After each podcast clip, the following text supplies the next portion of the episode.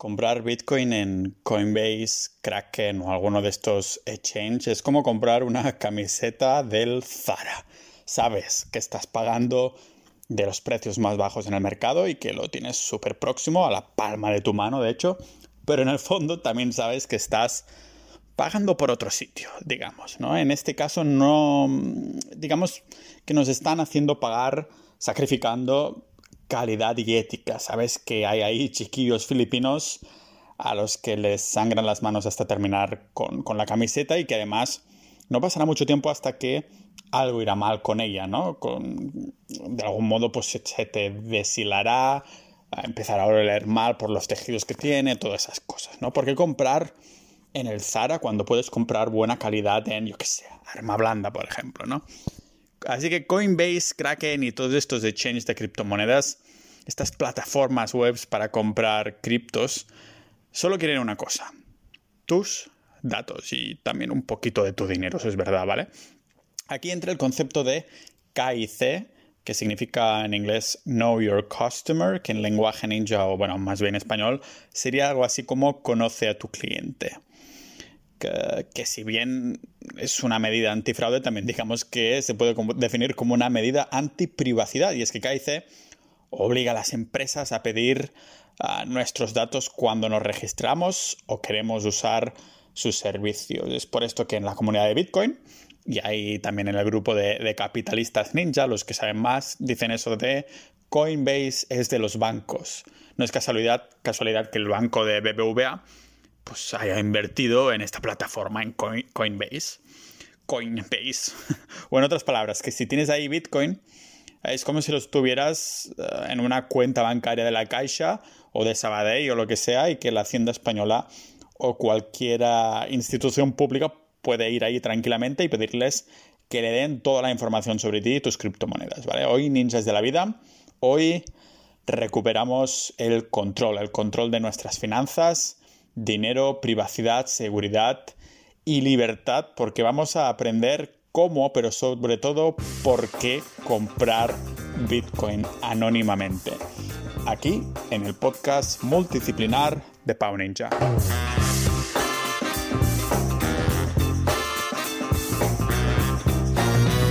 Ya sabéis lo fan que soy del oro físico, así que lo pondré en analogía directa con, con Bitcoin, porque para mí son, son la misma cosa, pero lo único que cambia es el formato con el que adquirimos estos activos, ¿vale? Uno brilla y el otro es digital, pero los dos son refugio. Vale, imaginad que tenéis una moneda de oro en la mano, una de las formas más simples, puras y soberanas de pagar, ¿vale? La moneda está en la hora, que por cierto, ah, soberano significa no significa que, que, te sobas o estás sobrio, pero que te gobiernas a ti mismo, ¿vale? O sea que sí, en cierta medida es como si estuvieras sobrio, pero sobrio de, controles, ¿vale? Vale, la, moneda, volvemos a la moneda. Solo por tener esta moneda, digamos, en tus manos, no necesitamos aceptar los términos y condiciones de ningún sitio, ¿vale? Ni la política de cookies, o rellenar formularios KIC, o dar datos del DNI de ningún tipo, nada de esto, ¿vale? Simplemente lo tenemos en las manos. Es una forma pura de libertad financiera. Además, a esto le sumamos que ni, ni Dios sabe lo que hemos comprado o dejado de comprar, pero sobre todo que nadie puede restringirnos de cómo usamos o dejamos de usar esta moneda de oro, ¿vale? Así que no es casualidad pues que saliéramos del, patrón oro y que un retorno sea, sea inevitable, ¿no? Ya hice un capítulo sobre esto. Y es que ahora tenemos la capacidad de crear dinero infinito, crearlo de la nada. Y no solo esto, sino que además hay un control milimetrado de todo lo que hacemos con nuestros dinero, tanto cash como las cuentas bancarias y todo esto, ¿vale? Por esto digo que un retorno al patrón oro es inevitable. Ah, por cierto, patrón oro, si no habéis escuchado ese episodio, más que nada es una época que cada cierta cantidad de dinero significaba cierta cantidad de oro, ¿vale? Ahora ya no es así. Como digo, se puede crear infinitamente, infinitamente y por eso digo que se trata el sistema monetario actual de un esquema piramidal Ponzi de toda la vida y es que en algún momento petará. Si no ha petado aún es porque este esquema Ponzi, este esquema piramidal, es mundial y claro, como más grande es el esquema, más tarda en petar, ¿no? Pero cuando esto suceda, no nos quedará otra que volver a, otro activo como apoyo, ¿no? Como patrón. Tal vez será el oro, tal vez Bitcoin, tal vez los dos, tal vez un tercero, quién lo sabe, ¿no? Si habéis ah, mirado la cartera que tengo en mis inversiones, que está, la tengo públicamente en pau.ninja barra cartera, sabéis que yo ya me he hecho con los dos activos, ¿vale? Y en el caso de Bitcoin, la única manera en cómo se puede hacer, cómo se puede adquirir, cómo se puede comprar es sin dar datos, ¿vale? Eso no lo permite si lo compras a través de Coinbase o Kraken o cosas así. ¿Y por qué es importante comprarlo sin dar datos a través de una plataforma que ya miraremos después? Hay varias, ¿vale? ¿Por qué es importante? Pues porque ah, si lo compramos sin datos, activamos los tres pilares que hacen que Bitcoin sea uno de los pocos activos refugio aparte de dinero, ¿vale? Estamos hablando de que Ah, comprando Bitcoin anónimamente, es muy importante remarcarlo, activamos esta seguridad, privacidad y libertad, ¿vale? Y antes de aprender a cómo refugiarnos con Bitcoin, vamos a indagar en el porqué de cada uno de ellos, porque entonces las maneras de cómo ser anónimos tendrán todo el sentido del mundo cuando lo expliquemos ahora, ¿vale? Empezamos con la seguridad. Seguridad es ah, protección, ya lo he repetido mil veces, protección no de restricciones, no de recesiones, no de, ah, yo qué sé, ciclos naturales de la economía, pero del esquema piramidal que es nuestro sistema monetario actual, ¿vale? Seguridad, protección de este sistema contra este sistema. Y es que actualmente con los euros o dólares que tenemos en el banco estamos sujetos a tres maneras en cómo nos roban. Y eso no lo, nadie lo puede evitar, ¿vale? Nos roban así, con la inflación, con la incautación y con los impuestos. Y nadie de nosotros puede evitar esto, mm, aunque sea nuestro dinero, ¿vale? No importa si lo tenemos en el banco o incluso debajo del colchón en, efectivo. Nos, irá perdiendo valor, nos harán pagar impuestos y sin comerlo ni beberlo de un día para lo otro nos lo pueden incautar, ¿vale? Empezamos con la inflación, porque todos estamos familiarizados con ella, cómo nos roban con la inflación, ¿no? con ese con esa idea de que los precios de, que las cosas van subiendo cada año y que por lo tanto si no invertimos entonces vamos perdiendo poder de compra. Pero cada vez que un banco central le da el botón de imprimir dinero, bueno, de, crearlo de la nada en su pantalla del, ordenador, instantáneamente nuestro dinero pierde valor porque de pronto todo el mundo tiene más y es menos escaso, ¿vale? O sea, el mundo en general hay más dinero, se pierde esta escasez y por lo tanto instantáneamente nuestro dinero vale menos. Pero Bitcoin, al igual que el oro, no se puede crear de la nada. Hay una cantidad finita. El oro en la Tierra es lo que es y el Bitcoin en la Tierra, bueno, en todo el mundo, en todo el universo digo, es el que es. No se puede crear más, ¿vale? Ha sido diseñado así, no hay más, ¿vale? Es por eso que los bancos les interesa tanto continuar con el papel moneda la cantidad de tiempo más extendida posible, porque así tienen más poder, porque pueden crear lo que quieran, ¿vale? Digamos que esto de la inflación es la manera más zorruda de cómo los bancos y gobiernos que, lo, que lo permiten, pues nos roban nuestro dinero y también tiempo que pasamos creando este dinero, ¿no? Por contra, cuando compramos Bitcoin anónimamente, nadie sabe que lo hemos hecho. Mm, esto está allí, criando malvas, y no puede bajar de valor. Es el que es, ¿vale?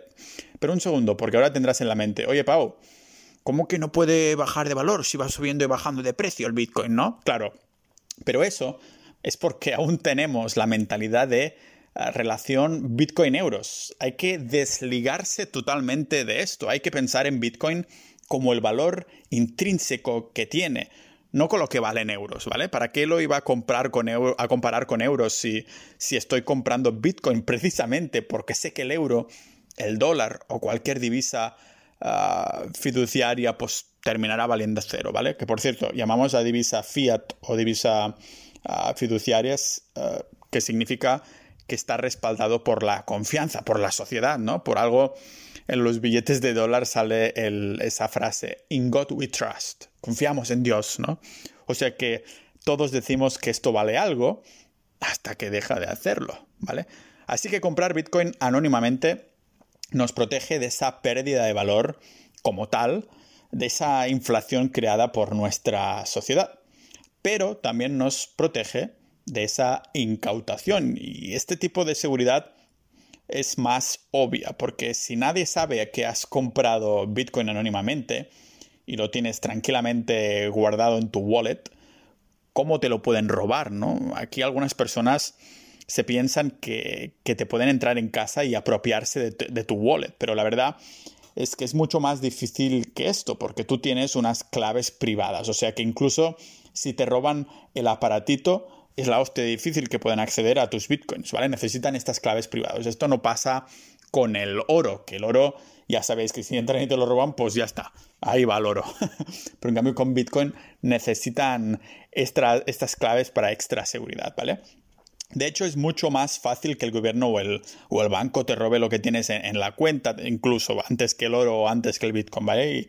Y, la de casos que se han dado de personas que entran en un país con dinero efectivo y ahí los paran y les dicen, mm, esto podría ser dinero ingresado ilegalmente o ilegítimamente, lo siento, pero lo tendremos que incautar. A ver, ¿a quién vas a denunciar si es la propia ley, el propio gobierno la que te acaba de robar, ¿no? Para que, mm, para que un dinero esté seguro tiene que ser inconfiscable, ¿vale? Es el caso de, Bitcoin o oro en, en, este, en este caso, ¿vale? Pero hay otra forma de robar que está muy generalizada o incluso bien vista y ética para algunas personas, ¿vale? Son los famosos impuestos. Que si se llaman impuestos es precisamente porque nos, los, nos lo imponen. De lo contrario, se llamarían voluntarios y no impuestos, ¿vale? Y hoy no quiero entrar en un debate de si pagarlos es ético o no. Yo creo que pueden tener sentido, pero hasta ciertos límites que sin duda España ya hace tiempo que ha sobrepasado, ¿vale? Normal que después de se creen esos métodos para no pagar impuestos ah, legítimamente. Justamente en el podcast tengo un episodio que se llama Vivir sin pagar impuestos o algo así, que hablo de un método para hacerlo, ¿vale? Pero esto es un debate para otro día. Lo que está claro es que nadie te puede obligar a que pagues por algo que no has aceptado primeramente. Y tener bitcoins comprado de forma anónima es una manera de recuperar ese poder. Otro poder que recuperamos es el de la privacidad. Y aquí hay una idea bastante extendida y es que no a todo el mundo le preocupa la privacidad porque dicen que Ah, bueno, no tengo nada que ocultar, ¿no? ¿Para qué debería importarme la privacidad? Y esto solo preocupa a los delincuentes, ¿vale? Pero aquí tengo que decir, tengo que citar a, Snowden. Y es que Snowden nos dijo que decir que no te importa la privacidad porque no tienes nada que ocultar es como decir que no te importa la libertad de expresión porque no tienes nada que decir. La privacidad no se trata de ocultar, sino de proteger. Por esto me gustaría hacer un llamamiento a la paranoia, a la paranoia digamos que ligera, ¿no? Tampoco hay que ir ahí a lo loco, ¿vale? Que todos creo que deberíamos adoptar este, esta ligera paranoia porque mantener la privacidad es otra forma de recuperar el control, un control que se, que se pierde en primera instancia cuando las transacciones que hacemos con nuestro dinero quedan registradas por, la, por las empresas privadas y los gobiernos. Vamos, vamos a ver algunos ejemplos para que se vea más claramente lo que quiero decir. Si por ejemplo compras ah, cigarrillos, el banco puede tener un trato con tu, con tu seguro de vida, ¿vale? En el que les indica de forma automática que estás comprando tabaco y que te suba la mensualidad del seguro de vida. Pero aparte de estos motivos comerciales, que no son pocos, también nos podemos ah, encontrar con casos incluso más extremos como el de China, donde se controla a los ciudadanos dándoles como una especie de puntuación dependiendo de, cómo se comportan, ¿no? Llegándolos incluso a bloquear las cuentas y transacciones. Y es que como el banco tiene conocimiento tanto de las transferencias que, que hacemos como el poder de controlar nuestro dinero, pues pueden ahí evaluarnos y decidir si nos dejan o no hacer ciertos movimientos, ciertas transacciones, ¿vale? Seguro que, a más de uno le ha venido a la mente cuando estaba contando esto lo del término de corralito, ¿no? Que es, en el que el gobierno le dice a nuestros bancos no dejes sacar dinero, ¿vale? Ah, ya sea nada o hasta cierta cantidad. Y esto está sucediendo en España y muchos otros países ahora mismo. Intenta ir a sacar 10.000 euros en efectivo, a ver qué pasa, ¿vale? Por su lado, ah, en todos estos casos es imposible ¿Qué suceda si poseemos Bitcoin que hemos comprado anónimamente. el gobierno no sabe que tenemos Bitcoin, ¿cómo va a sacárnoslo? Porque incluso si lo supiera, o sea, es que no, ¿de acuerdo? además, es que tenéis que tener en cuenta con el tema de comprar Bitcoin anónimamente que no nos piden detalles personales y nuestra identificación es eh, criptográfica y a cada wallet se le corresponde una dirección alfanumérica de 27 a 34 caracteres y esto es lo único que necesitamos para operar con Bitcoin. Pero a tener en cuenta es que Bitcoin es pseudoanónimo, pero también transparente. Y es que aunque no demos nuestros datos, sí sabemos, o sea, si se da el caso que sabemos una dirección de Bitcoin, porque nos la dan para hacer una transacción o lo que sea, podemos ver las transacciones y los movimientos aunque no sepamos de quién es la cuenta, ¿vale? Así que mm, nos hace tomar, digamos que responsabilidad de nuestra privacidad y, de lo que queremos compartir y lo que no, ¿de acuerdo? Es por esto que Bitcoin también protege nuestra libertad en general, o si más no, nos da poder para decidir qué hacemos con ella. De hecho, hay un, tipo de activismo ah, que se llama Cypherpunk, que manifiesta esta importancia a la privacidad, seguridad y por ende libertad en la red. Este movimiento surgió casi al mismo tiempo que en Internet y sobre todo con el avance de, las tecnologías criptográficas, ¿vale? Pero la conclusión a la que llegaron los cypherpunks fue que mm, todos estos problemas que teníamos en cuanto a perder la soberanía, solo había una manera de solucionarlos. Un sistema monetario completamente distinto al actual. Un sistema que protegiera la seguridad, privacidad y libertad de los individuos. Así que se intentaron un montón de maneras de, crear ese dinero ético, entre comillas, ¿no? Estuvieron cerca, pero todos estos intentos fallaron. Hasta que uno de estos cypherpunks salió con una solución exitosa. Su alias Satoshi Nakamoto y su solución Bitcoin. Satoshi fue lo suficientemente listo para no dar ninguno de, sus datos y a día de hoy no se sabe quién es esta persona, este alias, ¿vale? Y esto es algo esencial para no vincular un activo con su fundador. Algo de lo que las otras criptomonedas no pueden presumir, ¿vale? Ahí Satoshi publicó en 2008 los llamados white papers que explicaba al detalle Bitcoin y que a día de hoy no se ha podido corromper, ¿vale?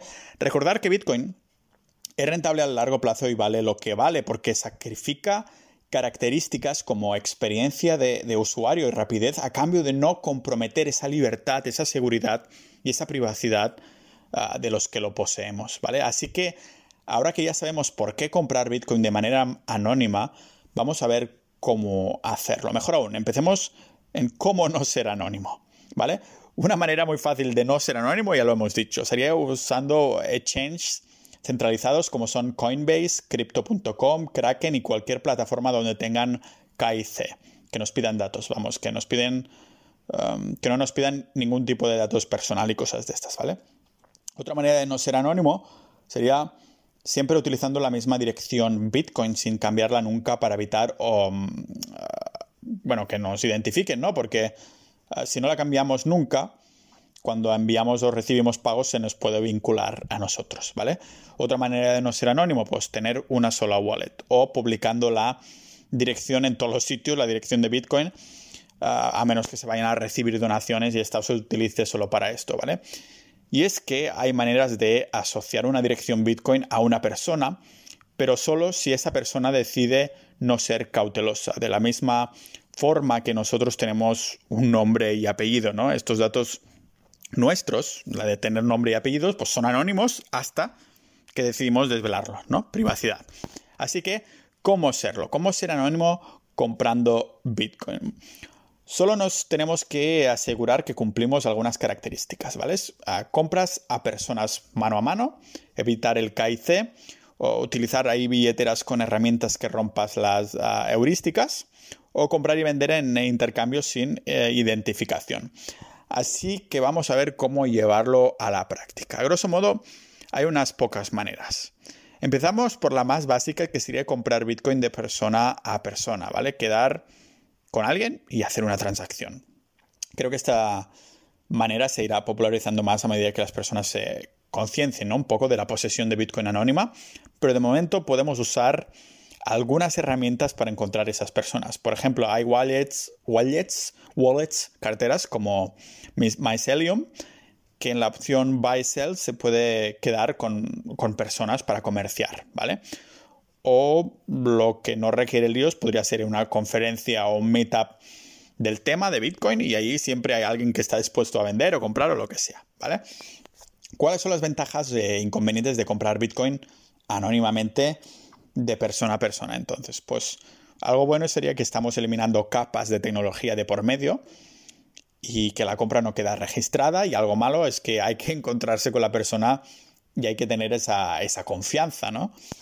Pero creo que hay maneras incluso más convenientes. Por ejemplo, la que a mí me gusta más son las plataformas donde hay un mercado de personas que compran y venden sin pedir datos. Pero esta plataforma hace de intermediario, intermediario para asegurarnos que se manda y recibo lo, prometido, ¿no? Ahora mismo mi favorita es Hodel Hodel, que está, la tenéis en las notas del episodio. Todo lo que he comprado de Bitcoin hoy en día ha sido a través de, de esta plataforma, precisamente pero distintos vendedores, claro, que tienen una pequeña comisión, además de la comisión que se ponen los vendedores que deciden ellos cuánto quieren cobrar de, precio, claro, claro. Yo lo que calculo es un 5% del precio actual del Bitcoin y lo que termino comprando tiene que ser menor a este porcentaje. Es decir, que si un vendedor quiere cobrarme más de un 5% por para que yo compre sus Bitcoin, es que estaría pagando demasiado bajo mi gusto, ¿vale? Esto solo sucede cuando hay mucha demanda de Bitcoin. Normalmente es bastante menor, es menos del 4% aproximadamente, ¿vale? Pero aparte de Hodel Hodel también tenemos Local Cryptos y BISC, que esta última no es muy amigable para novatos y además requiere que, como usuario ya tengamos Bitcoin para hacerle un bloqueo, para empezar a, comprar, ¿vale? Yo recomiendo Hodel Hodel. la utilización es fácil, tienes que tener ya tu, ya tu wallet y encuentras un vendedor, activas la compra, ellas, ellos depositan los bitcoins en ese scroll que se llama, que es como una especie de intermediario que se pone a través de la plataforma, y nosotros hacemos la transferencia y cuando la reciben, entonces el scroll suelta estos bitcoins que llegan a nuestras carteras, ¿vale?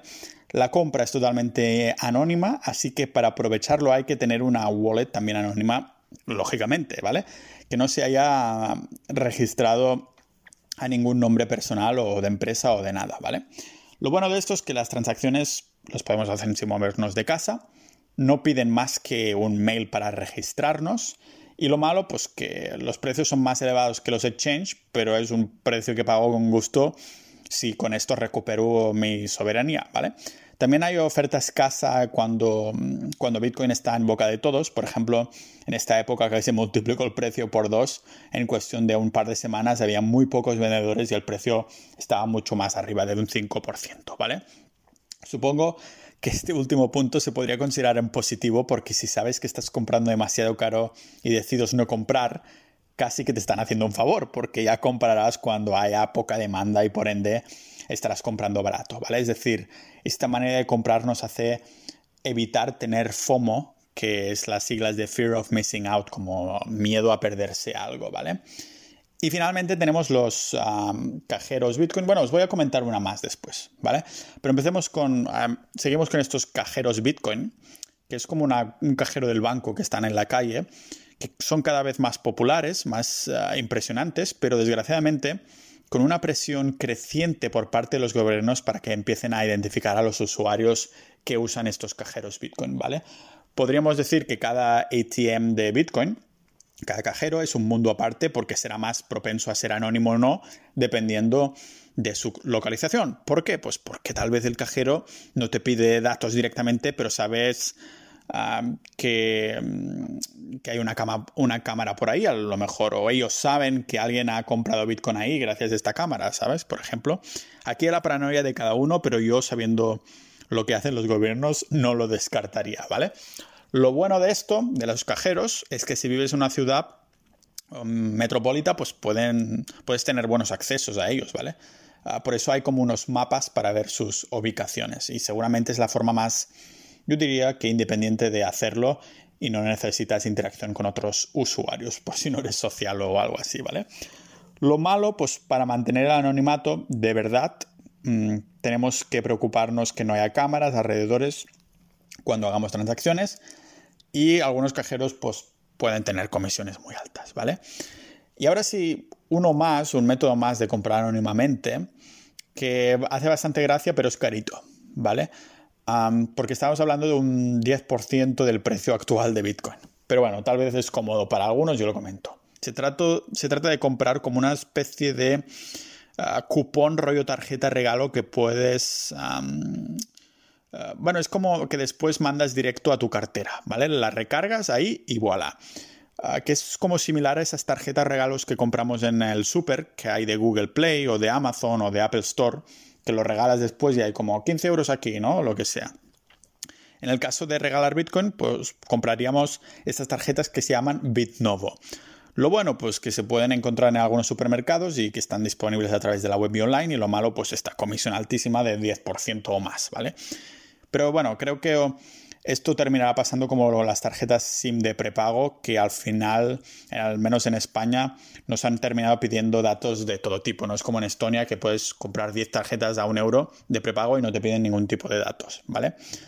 Después también hay un sistema de vales que se llama Azteco, ah, pero está en muy pocos sitios del mundo. Hay uno en Málaga, de hecho.